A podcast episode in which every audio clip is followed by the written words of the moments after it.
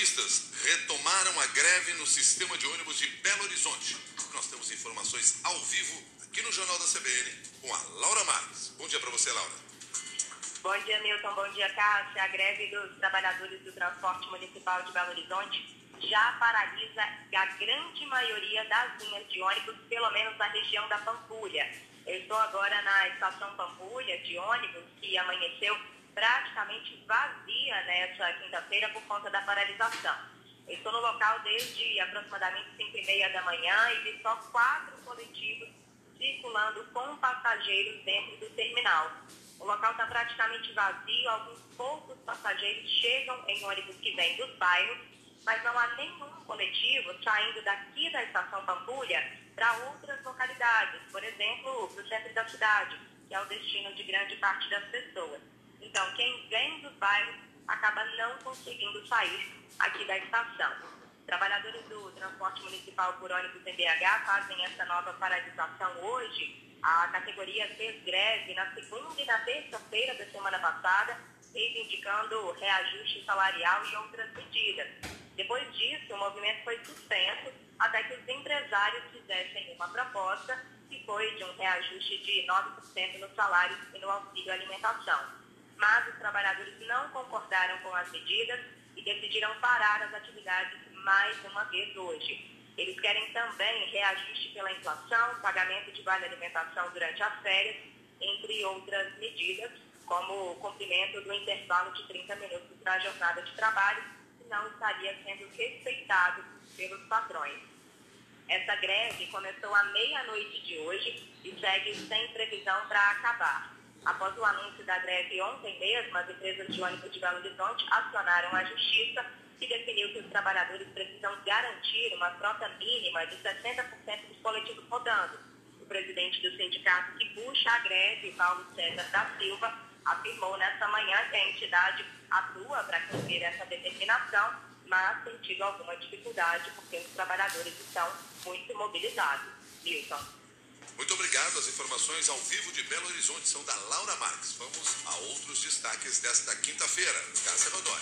O plenário do Senado deve votar hoje a PEC dos precatórios, que viabiliza o pagamento do Auxílio Brasil de 400 reais. A votação estava marcada para ontem, mas foi adiada por falta de acordo. A proposta libera mais de 100 bilhões de reais no orçamento do ano que vem para o pagamento do programa sucessor do Bolsa Família e outras despesas. Na sessão de hoje, que começa às nove da manhã, também será votada a medida provisória que criou o Auxílio Brasil, aprovada na Câmara na semana passada.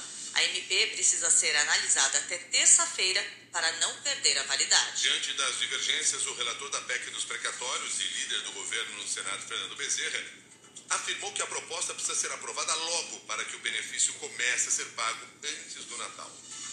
Essa matéria precisa ser concluída a sua apreciação e deliberação pelo Senado Federal, no sentido do auxílio ser pago antes do Natal, porque certamente a matéria vai ter que ser apreciada ainda pela Câmara dos Deputados e nós precisamos viabilizar esse pagamento desse auxílio que vai ser importante para poder trazer alento às milhões de famílias brasileiras, em particular às famílias pobres do Nordeste, as famílias pobres do meu estado, Pernambuco. Então, rogo a atenção de Vossa Excelência para que a gente possa definir a data para poder apreciar. Agora são seis e oito. André Mendonça, perdão.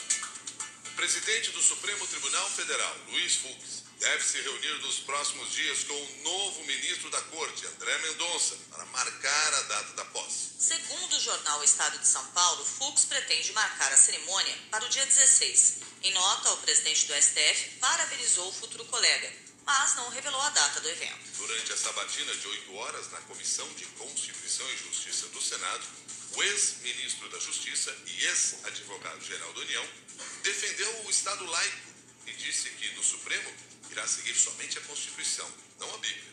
Mas no primeiro pronunciamento, após ter o nome aprovado por 47 votos a 32 no plenário do Senado, André Mendonça, que é pastor da Igreja Presbiteriana, destacou o peso que a chegada dele ao STF representa para os evangélicos.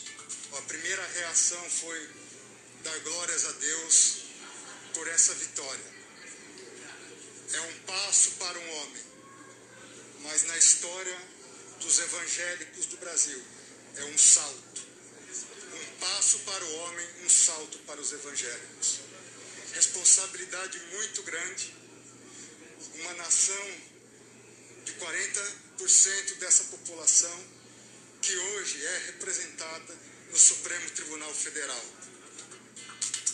André Mendonça é o segundo ministro do STF indicado pelo presidente Jair Bolsonaro.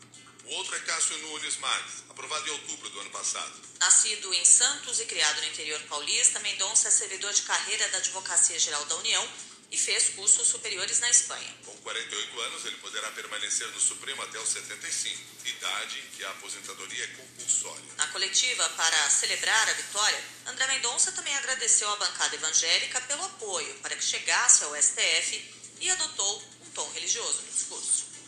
Nós não somos melhores que ninguém, mas também não somos piores.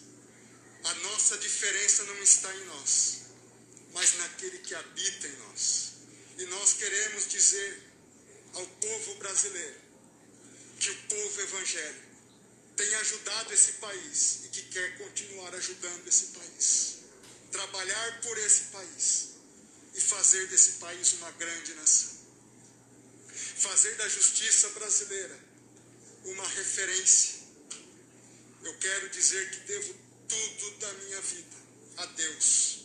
Eu respiro porque Deus me dá o ar para respirar. Eu penso porque Ele me dá capacidade para pensar.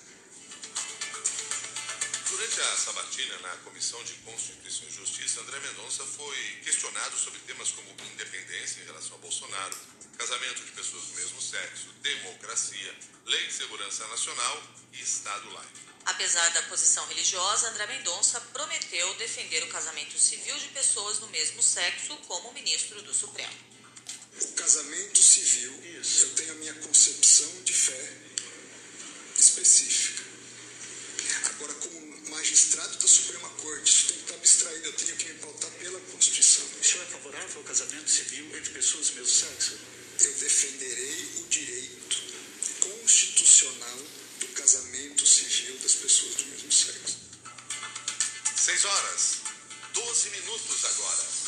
O Tribunal do Júri de Porto Alegre deve ouvir cinco testemunhas e um engenheiro no segundo dia do julgamento do incêndio na Boate Kiss. A tragédia aconteceu há quase nove anos. Deixou 242 mortos, mais 630 feridos. Os acusados pelo Ministério Público são os empresários e sócios da Casa Noturna, Elisandro Spor e Mauro Hoffman, o músico Marcelo de Jesus dos Santos e o produtor musical Luciano Bonilha. O primeiro dia de julgamento no Foro Central de Porto Alegre teve a escolha dos sete jurados e o depoimento de duas sobreviventes do incêndio. A primeira a ser ouvida foi a ex-funcionária da Kiss que trabalhava no bar e na cozinha do estabelecimento, Kátia Giane Pacheco Siqueira, que falou por quase cinco horas.